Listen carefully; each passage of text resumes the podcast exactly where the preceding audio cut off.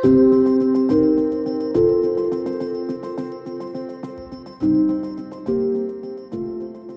quoi ressemble la vie quotidienne dans la ville de Kherson qui avait survécu à l'épreuve de l'occupation, des bombardements et des inondations?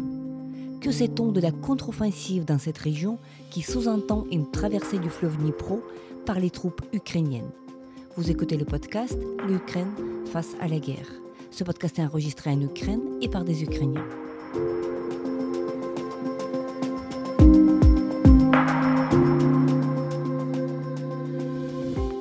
Ce podcast, nous racontons comment l'Ukraine continue à vivre et à résister face à l'agression russe. Nous proposons des analyses, mais aussi des témoignages. Nous essayons de vous faire comprendre l'Ukraine, son histoire, sa société et sa culture.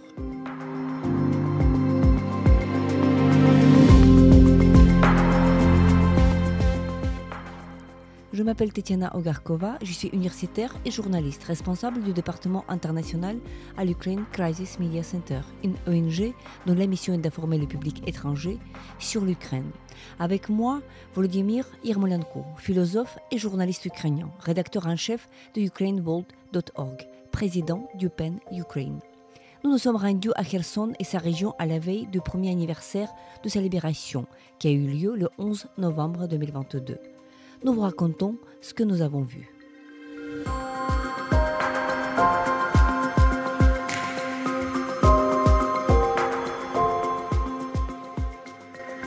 Bonjour Volodymyr. Alors, euh, nous nous sommes rendus de la Kherson et sa région il y a quelques, il y a moins de deux semaines déjà. Donc, ce sont des dates importantes puisque ce sont les dates qui sont très euh, lié à la libération de cette ville qui était occupée au printemps et l'été 2022, qui a été libérée.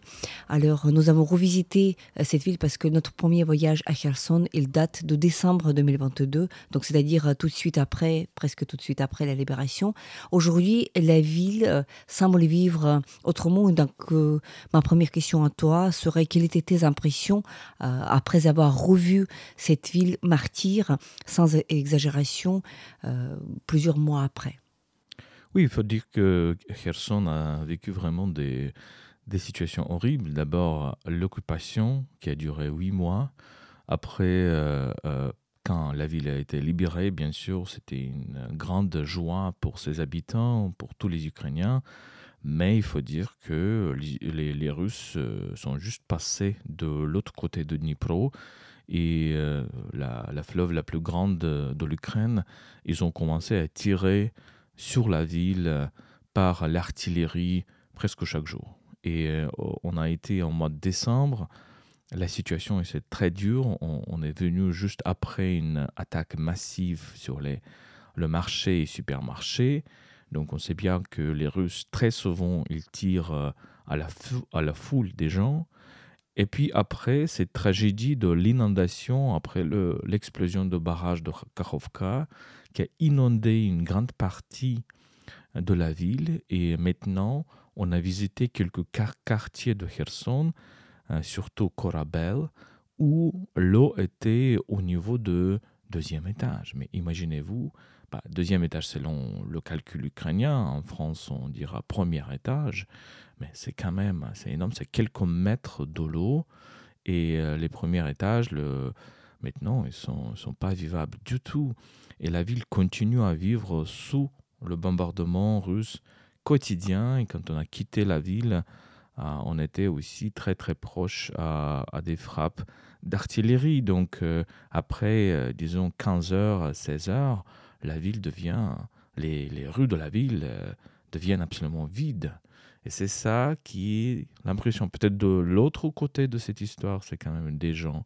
Et peut-être tu peux raconter encore plus sur des gens qu'on a rencontrés. Oui, donc euh, mon impression était que malgré euh, le bombardement qui sont vraiment tous les jours à, Kherson, donc euh, rappelons-nous la dernière fois, donc l'année précédente, nous étions dans, cette ville au mois de décembre. Alors il faisait pas beau, tout était gris, il y avait peut-être pas la pluie, mais je me rappelle de ce vent violent qui était là. C'était les premiers jours après l'euphorie de libération. La population de cette ville, bien sûr, elle était très très choquée par les bombardements qui ont commencé et les troupes russes se situait justement de l'autre côté du fleuve Dnipro, c'est-à-dire dans certains endroits, ça voudrait dire moins d'un kilomètre. Donc le fleuve Dnipro et tout de suite directement après ça, on avait des troupes russes, donc des snipers pouvaient tirer sur des gens qui, qui étaient voilà sur rive droite en fait, qui se baladaient ou qui allaient chercher de l'eau, etc. Aujourd'hui, euh, donc euh, voilà, il y a quelques jours, euh, au moment où nous nous sommes rendus à Kherson, j'étais quand même frappée par, par la beauté de la ville. on a vu des gens qui étaient dans la rue. la ville, malgré le fait qu'il est relativement vide, donc rien à voir avec une ville telle que Kiev, par exemple, c'est quand même une ville de très près de la ligne du front. les rues sont plutôt vide, mais il y a des commerces qui sont ouverts, il y a des gens dans la rue qui se baladent sans gilet pare-balles, euh, qui, oui, on, peut aussi remarquer que les gens essaient de rester euh, près du mur, ça, c'est un réflexe euh, d'ailleurs euh, qu'on reprend très vite, de, rester à côté du mur parce que des, des frappes euh, arrivent très vite. Mais il y, avait des gens dans la rue, il y avait voilà toute cette automne très très belle cette cette année en Ukraine et beaucoup de sourires malgré tout chez les gens que nous avons rencontrés. La première fois, en décembre, je me rappelle, on se retrouvait au sous-sol au sol de théâtre. Et cette fois-ci, les gens avaient l'air de ne plus vraiment avoir peur de, euh, de, de, rester là-bas. Donc la ville est plutôt vivante, malgré le manque de population. Rappelons aussi les chiffres. Avant la grande invasion russe, il y avait euh, 270 000 euh, personnes, donc la population était presque 300 000, donc c'était une grande ville à un centre régional. D'ailleurs, le seul que les troupes russes ont pu occuper euh, depuis 24 février 2022. Aujourd'hui, les chiffres qui nous ont été communiqués par des locaux, euh, si je ne me trompe pas, c'était entre 70 et 90 000. Donc ça veut dire un tiers, il en reste un tiers de population puisque les autres sont partis, puisque c'est vrai qu'il est très difficile de, vivre dans les, dans les circonstances euh, comme ça. Donc, euh, et, ceci bien sûr après inondation, les chiffres communiqués par locaux, une fois de plus, 1000 maisons ont été inondées. 1000 maisons, y compris des maisons, euh, c'est-à-dire des immeubles de plusieurs étages. Comme tu avais euh, dit avec raison, tout le rez-de-chaussée était inondé, c'est-à-dire que ça fait des, des, appartements qui ne sont plus habitables, puisque l'eau avait monté. Elle avait duré elle, était haute pendant 14 jours, donc ça, deux semaines. Donc elle est redescendue après. Donc nous n'avons pas constaté nous, la présence d'eau, cette fois-ci, elle, est repartie, mais mm, elle a causé énormément de dégâts et donc 1000 familles se sont retrouvées, plus de 1000 familles parce qu'on y comprend des immeubles à plusieurs étages, se sont retrouvées avec leur habitation sévèrement endommagée, qu'il est très difficile de réparer étant donné que euh, Corabel, ce quartier, se trouve à la proximité immédiate du fleuve Dnipro. Ça veut dire que tu peux pas faire des, travaux de réparation tant qu'il y a des bombardements tous les jours, tant que les vitres sautent tous les jours, etc. Oui, et de l'autre côté, euh, il y, a, bien sûr des gens très très courageux qui restent là. Et euh, on a rencontré des journalistes, euh, Maxime, Alexandre, Olena, n'est-ce pas? Euh, qui sont d'ailleurs, qui sont, euh, tu dis que les gens sont sans, euh, sans gilet pare-balles, mais eux, ils, portent toujours des gilets pare-balles parce que parfois ils arrivent plus proche de la rivière. Et c'est vrai que le plus proche tu es de, fleuve Dnipro, le plus dangereux, c'est pour, ta vie. Il y a une autre histoire il faut bien la raconter, l'histoire des musées. Donc, on a visité euh, au mois de décembre le musée de, de l'art, euh, de, l'art de peinture, de sculpture. Maintenant, on a visité euh, le musée de l'histoire locale. Et à vrai dire, je ne peux pas vous dire que, que, que m'a frappé le plus. La, donc, les deux musées ont été tous les objets de, ces musées, presque tous les objets, ont été volés par l'armée russe les peintures de, de ce musée de l'art. Et c'est euh, environ 10 000 peintures, sculptures et d'autres objets. Lorsqu'on parle de, du musée de l'histoire locale, la quantité des objets qui étaient là, c'est presque 200 000. Et ce sont des objets euh, d'archéologie, par exemple, de, ces régions-là, de, des régions du nord de, de, la mer Noire. Et en fait, les Russes ont, ont, volé presque tout. Donc les, les, les travailleurs du musée, nous, nous, avons dit qu'il y a aussi des objets qui, restent, qui, sont, qui ont été sauvegardés et qu'ils peuvent aussi créer, des expositions.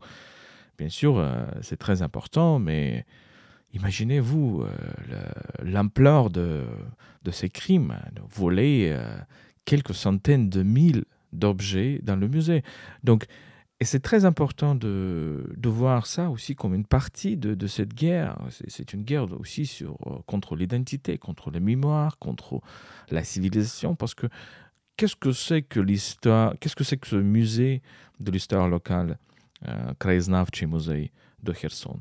C'est le musée euh, où il y a, euh, disons, des salles sur la culture grecque dans la région, dans les steppes du nord de, de, de, la, de la mer Noire, de la région de, la mer Noire, des, des colonies des Grecs anciens, des, de l'Antiquité, qui sont très importants pour notre identité ukrainienne, parce que elle, nous donne euh, l'idée que voilà, on était inscrit dans cette histoire méditerranée, si vous voulez, euh, de l'Antiquité.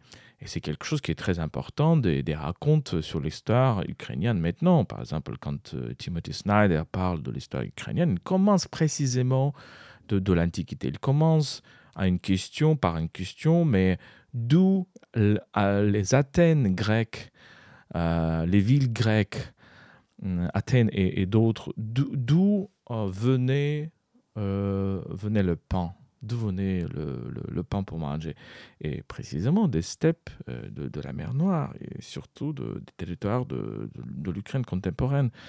On parle de, de la colonie grecque qui s'appelle Olvia, qui est très important. Et il y a une salle consacrée à Olvia.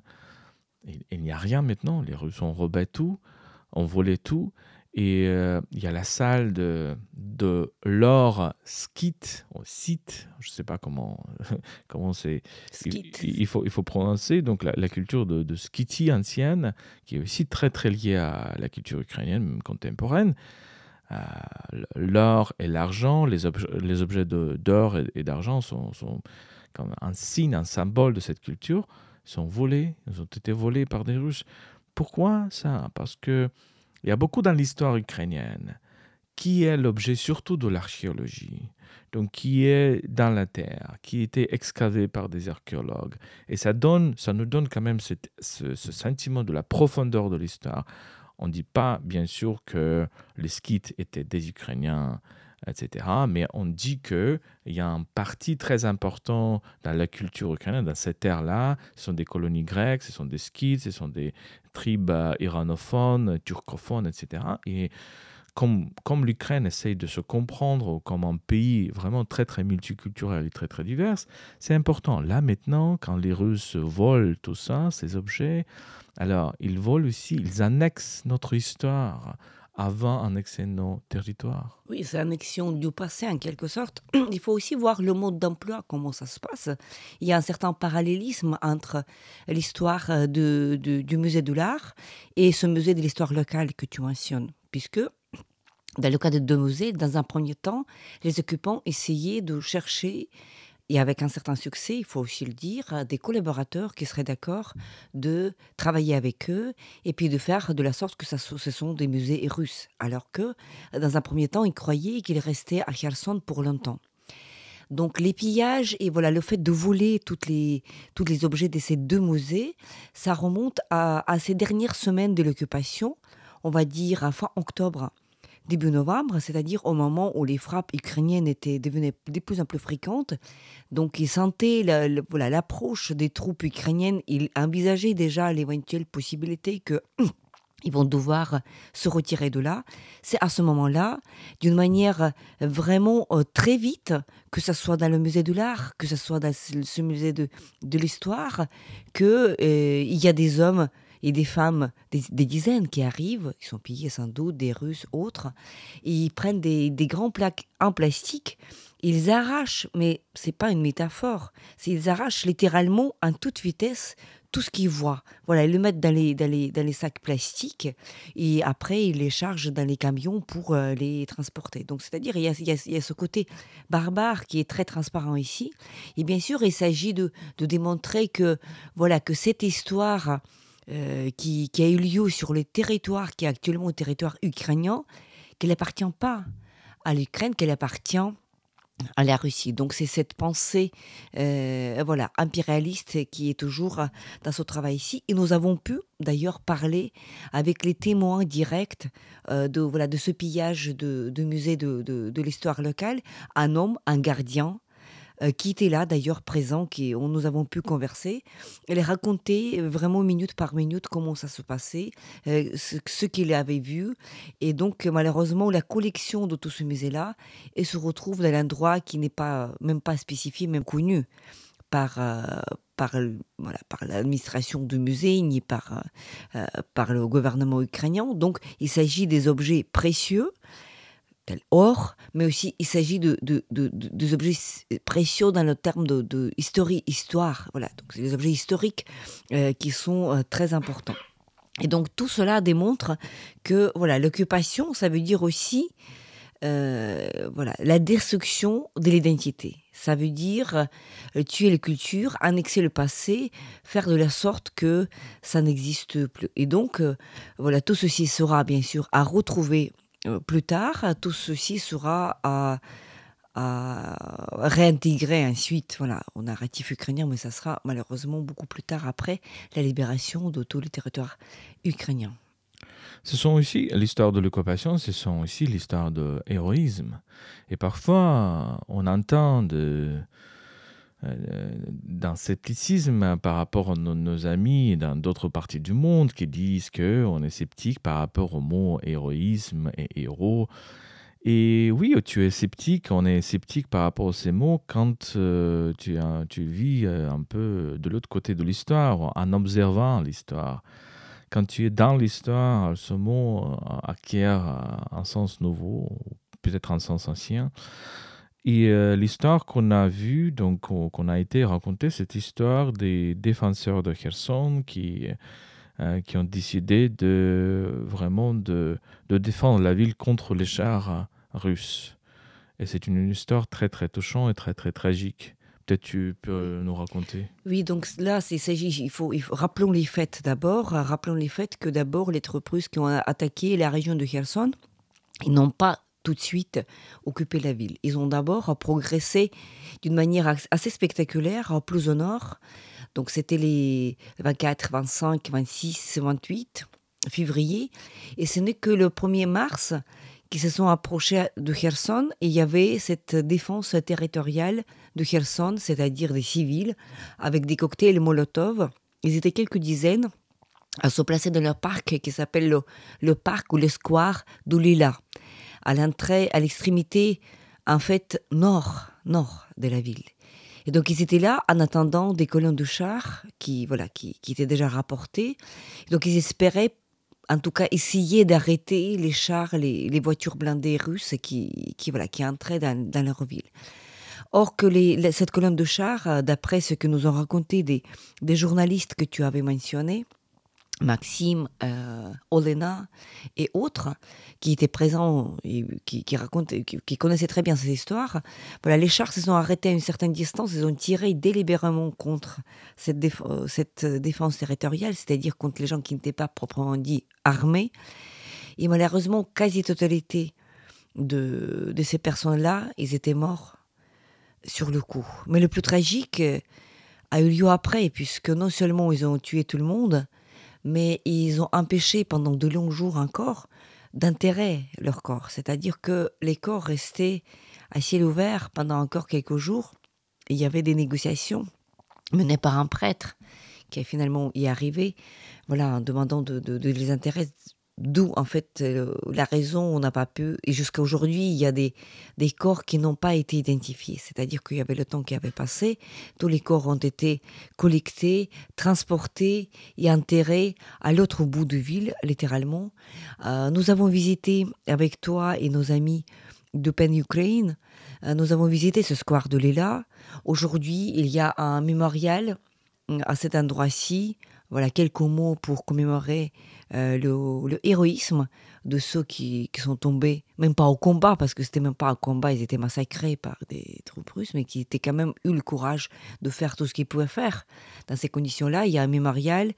Aujourd'hui, cet endroit-ci, il a l'air plutôt beau parce que la nature, elle reprend ses forces. Nous avons vu des fleurs, nous avons vu des arbres qui, voilà, qui, qui ont fait tout leur cycle depuis printemps, été l'automne.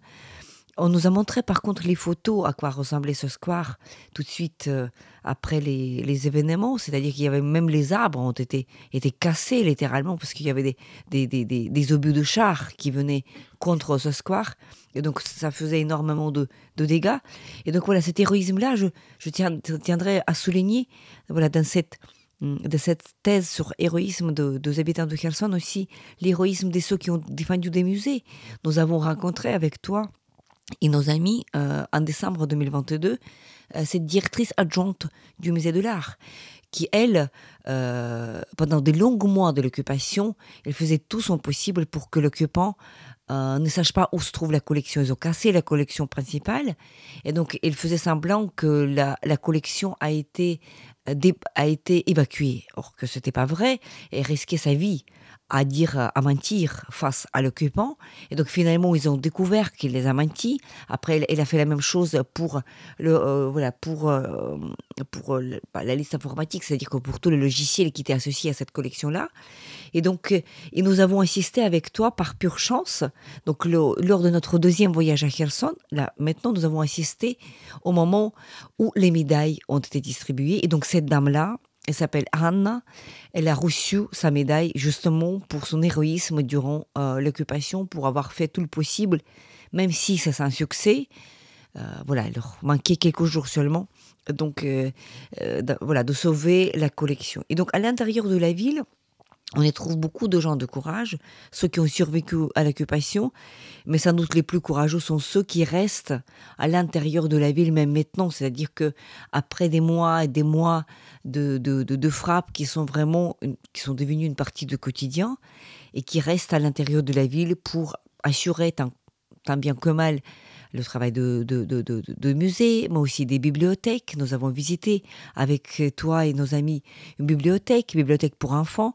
Et donc, à chaque moment, à chaque voyage, d'ailleurs, on est frappé de voir que c'est dans les bibliothèques et que c'est dans les centres de culture, euh, voilà, qu'on trouve toujours ce noyau dur de, de volontaires qui aident les populations civiles, qui aident aussi aux militaires, c'est-à-dire que il y a quelque chose dans cette force de la culture qui fait que les gens qui s'occupent pas uniquement de livres, mais qui s'occupent justement de toutes les activités destinées à aider la population civile et militaire aussi.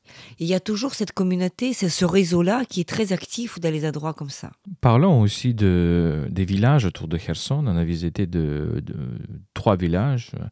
Et Tchernobaïvka, Blagodatne et Posad Pakrovski. Et je pense que on peut juste raconter quelques histoires sur euh, deux de, ces villages.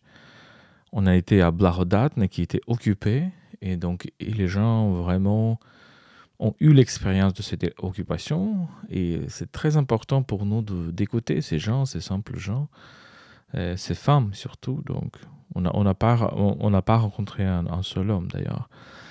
Et euh, ce, que, ce que nous frappe, c'est que comment les paysans ukrainiens, les gens très simples, comment ils sont choqués par cette barbarie de, de l'armée russe, cette barbarie des soldats.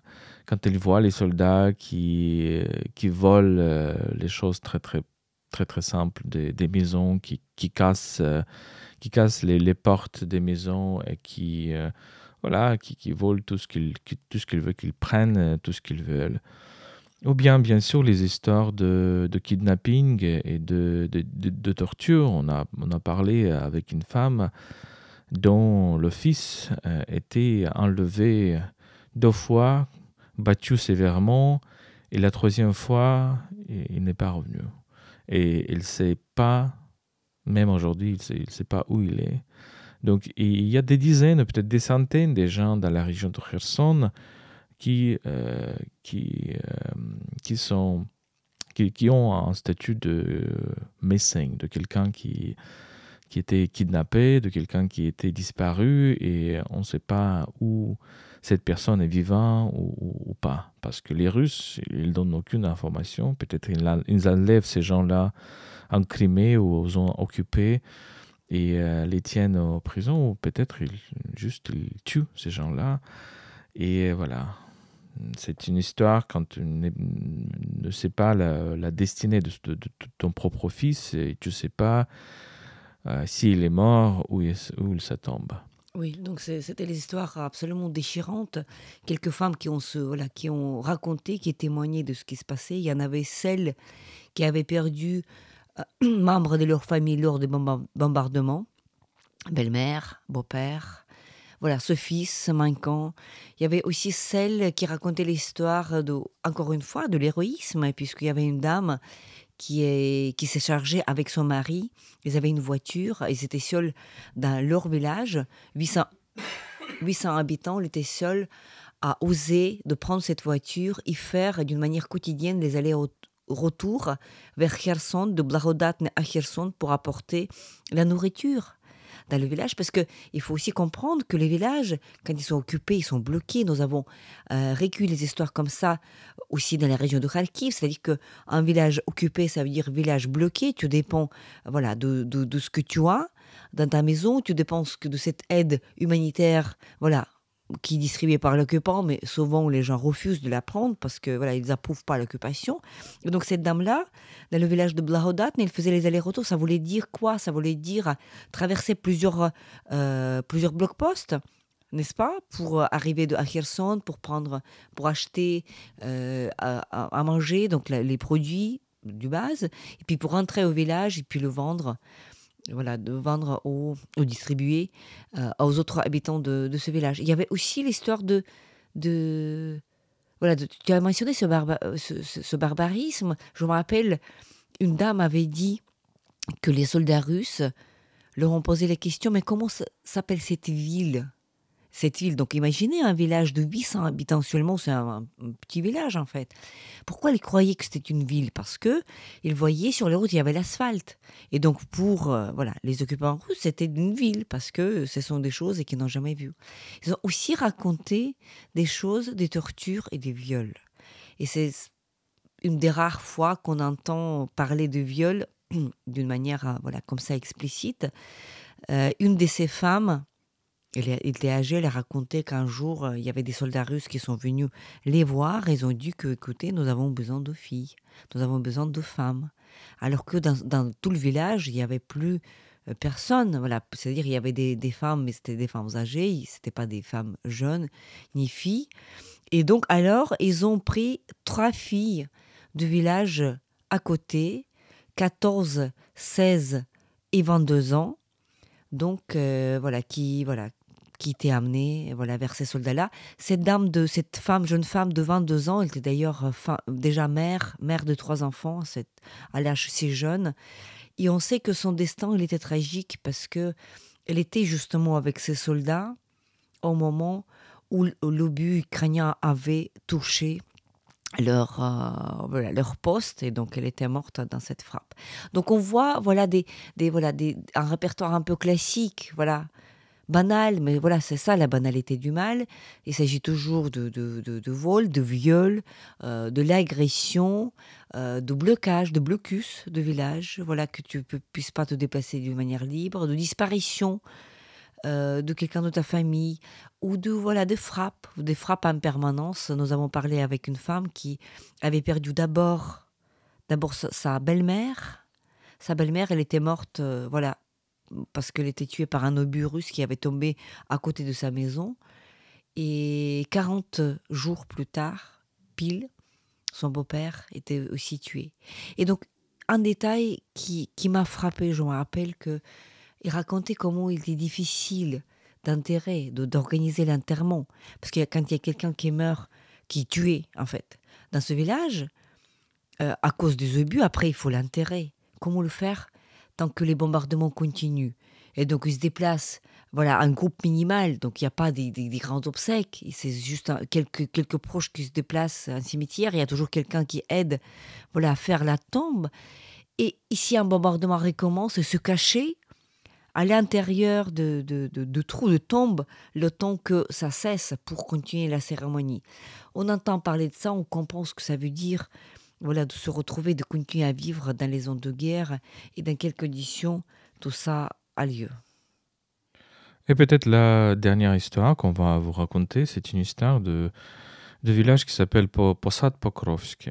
Et c'est une donc, à la différence de Blahodatne, qui était occupé, Posad Pokrovsk était à la ligne du front. Et c'est-à-dire qu'il était complètement détruit. Et donc, euh, les Russes ont, complètement détruit ce village. Les Ukrainiens ont été basés dans ce village. Et là, maintenant, euh, parmi des une mille des maisons qui ont été là, dans le village avant la Grande Guerre, je pense que la moitié a été complètement détruite. Donc, et les autres, bien sûr, touchés ou bombardés aussi, frappés. Mais la moitié, à peu près 500 maisons complètement détruites. Et une de ces grandes maisons, c'était la maison de culture, vraiment une maison immense, construite à l'époque soviétique, euh, avec un, une salle de concert de 600 places. Imaginez-vous 600 places où il y avait des concerts, il y avait de la musique, il y avait des danses il y avait beaucoup de. Il y avait, euh, il y avait aussi la. Comment tu dis la, Un chœur. Un chœur. Euh, populaire. Oui. Avec des les chansons ukrainiennes. Oui, on, et on a parlé euh, avec la directrice de, la bibliothèque dans cette maison de, culture. On a visité cette bibliothèque. C'est vraiment en peinture, euh, un tableau apocalyptique quand tu vois une bibliothèque détruite et les livres euh, qui, euh, sont partout. On a fait quelques vidéos, vous pouvez voir peut-être dans, dans notre Twitter, dans nos Facebook.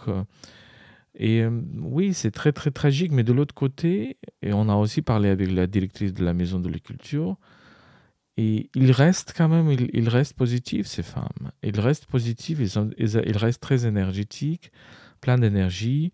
Et quand on, pose la question, mais pourquoi? Mais vous devez être tellement triste parce que la, directrice de la maison de la culture, en fait, il, il est à travailler à partir de euh, années 1980. Donc, euh, plus que 30 ans, peut-être 35 ans, 40 ans. Il a travaillé, peut-être 35 ans, oui, il a travaillé euh, dans cette maison. Et là, maintenant, ça n'existe pas. Ça a été complètement détruite par, euh, par l'armée russe. Et il dit, bah écoutez, euh, on, pouvait être tué, on pouvait n'être plus vivant. Et les, les, jours, quand tout ça a commencé, ils, ont, ils devaient s'évacuer. C'était vraiment des jours les plus difficiles dans leur vie. Et euh, ils, ils comprennent qu'ils ont ils ont traversé la route extrêmement dure. C'est vraiment la route de l'enfer. C'est vraiment une sorte de descente en enfer. Et, euh, maintenant, elles, essayent de voilà, d'accepter euh, cette vie, euh, parce que c'est la vie, même si la vie parmi la destruction. C'est ça, quand même, l'histoire. Et là, maintenant, cette grande, immense centre de culture, là, ils ont une sorte de petite maisonnette une chambre en plastique, mais pas en plastique, mais une sorte de tente euh, avec des, des, murs faits par, par un tissu. Et, et, voilà, ils ont gardé quelques, quelques robes euh, de folklorique ukrainienne, quelques, quelques chemises, et c'est tout qu'ils ont gardé de cette euh, collection de la Maison de la Culture. Alors, encore une fois, cette guerre est une aussi guerre contre culture. Oui, tout à fait. il faut aussi préciser que Posad Pokrovsk, c'était, c'était la ligne du front. C'est-à-dire que euh, Posad Pokrovsk, au nord, au nord de Kherson, c'était les positions de l'armée ukrainienne. C'est-à-dire que les Ukrainiens, les troupes ukrainiennes ont pris ces positions-là, ils ont évacué Donc il n'y avait pas question de rester. Donc il y avait quelques dizaines de, civils qui ont resté, mais c'était vraiment ceux qui ont refusé. Donc les, autres sont partis. Et donc huit mois, donc imaginez, vous restez huit mois sans aucune nouvelle de votre village. C'est-à-dire que bien sûr que c'était gardé secret ce qui se passe parce que c'était la zone militaire. Donc vous revenez, donc toutes les femmes, toutes ces femmes-là avec lesquelles nous avons euh, conversé, ils racontaient, voilà, tu reviens dans ton village, tu reconnais rien. Il n'y a pas ta maison, il n'y a pas ton lieu de travail, il n'y a pas, même pas la route, etc. etc. Mais aujourd'hui, il faut aussi le dire, qu'il y a le grand projet de la reconstruction de Posad c'est un projet d'État. Il y a beaucoup de, de, de, projets comment reconstruire toutes ces maisons. Il y a bien sûr aussi les sceptiques qui disent que c'est pas tout, c'est pas tout de suite, ça va pas concerner tout le monde. Mais paraît-il qu'il y a une volonté politique en tout cas de commencer. Donc nous, nous voyons dès maintenant. Euh, voilà, des, des travaux qui, qui, commencent. En tout cas, il y a des, déjà des, des, des, des, préparatifs qui sont visibles pour reconstruire tout ce village. Et la route, d'ailleurs, j'étais frappée quand même de voir que quand on voyage depuis Mekolaï vers Kherson, on passe par Posad Pakrovsk, la route, c'est une route qui était refaite à neuf. Et quelques kilomètres à côté de ce village, c'était une route qui a été faite euh, voilà, complètement rénovée. Et sans doute une chose, une chose à mentionner, à mentionner, euh, voilà, Kherson reste un, endroit très important du point de vue militaire, puisque euh, sans relever trop de, trop de détails, il faut dire que voilà, cette ville qui était libérée d'une manière euh, héroïque par l'armée ukrainienne l'année précédente, aujourd'hui il y a des, opérations qui ont lieu. Il y a des opérations qui, sous-entendent la traversée du fleuve Dnipro qui fait au minimum un kilomètre de, large. Et parfois elle fait 5 kilomètres de, large. Il y a l'infanterie ukrainienne qui traverse avec des bateaux ce fleuve et qui est en train de mener aujourd'hui des opérations sur la rive gauche euh, voilà, de Kherson. Euh, ce sont des opérations euh, très dangereuses puisque tu peux pas transporter facilement des chars, des tanks, des voitures blindées, donc tu, tu marches à pied. Mais nous, nous étions voilà, informés qu'il y a des, opérations et ces opérations-là sont très importantes et qu'il y ait, euh, voilà, ces opérations-là devaient d'ailleurs commencer encore en été 2023, mais à cause du fait que les Russes ont fait sauter le barrage de Kakhovka, c'était rapporté à plus tard au moment où l'eau avait descendu, et donc aujourd'hui, voilà, au, c'est très important euh, du point de vue stratégique parce que ça, ça, ça approche l'armée ukrainienne vers la Crimée. Et donc, ce sont des, des, opérations que nulle armée, je pense, n'oserait entreprendre face à l'artillerie, face aux missiles et face à tout ce danger-là que représente l'armée russe pour l'armée ukrainienne dans cette région-là.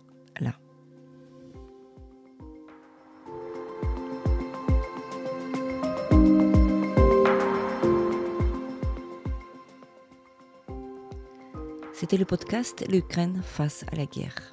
N'hésitez pas de partager cette émission. Nous n'allons pas tarder à enregistrer et diffuser d'autres épisodes. Je m'appelle Tetiana Ogarkova. J'étais accompagnée par Volodymyr Yermolenko, philosophe et journaliste ukrainien, rédacteur en chef de ukraineworld.org, président du PEN Ukraine. Restez avec nous et soutenez l'Ukraine.